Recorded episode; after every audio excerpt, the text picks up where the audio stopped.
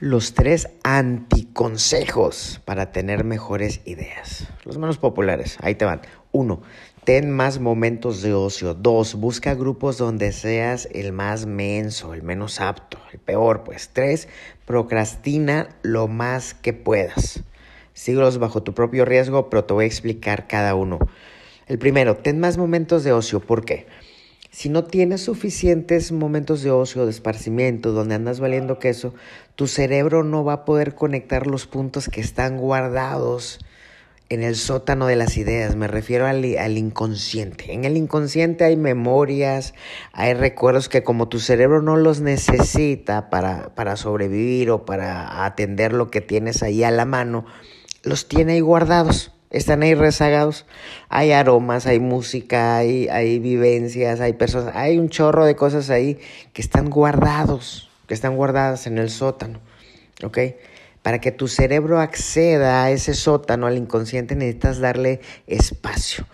Por eso llegan los momentos eurecas, ¿no? Eh, la historia de Arquímedes que tiene que descubrirle eh, si la corona es de oro puro o no y se le ocurre cuando está en la bañera, se está bañando, está en un momento de ocio y ahí es donde conecta los puntos, donde puede calcular eh, con la fórmula de la densidad del oro, etcétera, etcétera, ¿no? Cuando te estás bañando, cuando estás jugando PlayStation, cuando estás viendo fútbol, cuando estás caminando, cuando sacaste al perro, cuando estás viendo Netflix, se te ocurren ideas porque tu cerebro accedió a ese sótano y sacó de un baúl una cosa, sacó otra, sacó de una revista, sacó otras cosas, pero con calma y con tiempo, ¿ok? Así nacen los momentos eureka, el cerebro accediendo a ese sótano, pero si no le das espacio, si no le das esos momentos, pues tu cerebro no va a poder ir a buscar. Número dos, busca grupos donde seas el más menso. Se dice que si eres, si estás en un grupo donde eres el mejor, es momento de cambiar de grupos. Si siempre quieres ser el más chido, el mejor, el macho alfa, en los grupos donde estés, para empezar, vas a ser el caeme bien. Me acuerdo que una amiga americana, una amiga gringa, me enseñó una frase. Ella siempre decía, Nobody likes an smart ass. En smart ass dicen los gringos a los que se creen los sabelotodos, los que siempre tienen respuesta para todo. Dice, a nadie le caen bien esos vatos. ¿Ok? Para empezar. Y número dos, no le vas a aprender a nadie. Si eres el mejor del grupo, pues a quién vas a escuchar. Así que es momento de cambiarnos de grupo, buscar donde seas el que menos sabe. Así todo lo que estás escuchando es para arriba, es para tu crecimiento. ¿Ok?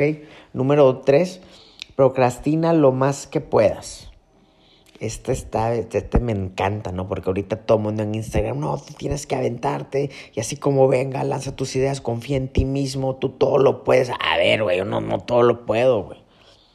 Se sataniza la procrastinación, pero esta tiene un lado bonito, un lado angelical, celestial. Así le das espacio a tu proceso de inspiración, te hace espacio para ver, para recolectar más ideas, para preguntar, para analizar. En lugar de ponerte a ejecutar ya mismo, date espacio para ese momento de exploración, de inspiración, de entendimiento de la, del problema que tienes que resolver.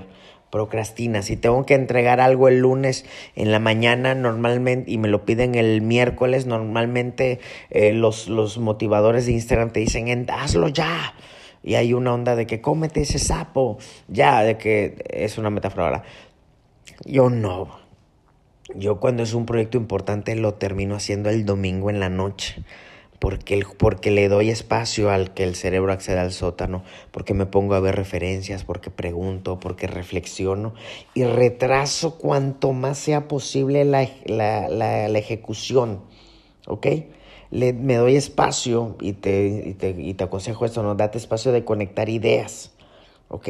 Y también, así como ya estoy el domingo en la noche, tengo menos tiempo de ejecutar, por lo tanto ya no ando tirando pa'l monte.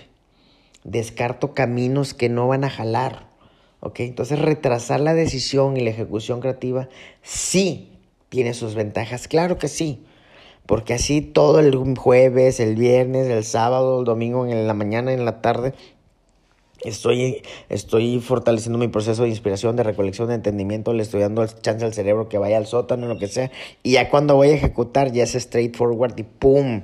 propiciamos un momento de flow y vámonos derecho a ejecutar la mejor de las ideas. Así que recuerda esos tres anticonsejos Ten más momentos de ocio, busca grupos donde seas el más menso y tres, procrastina lo más que puedas.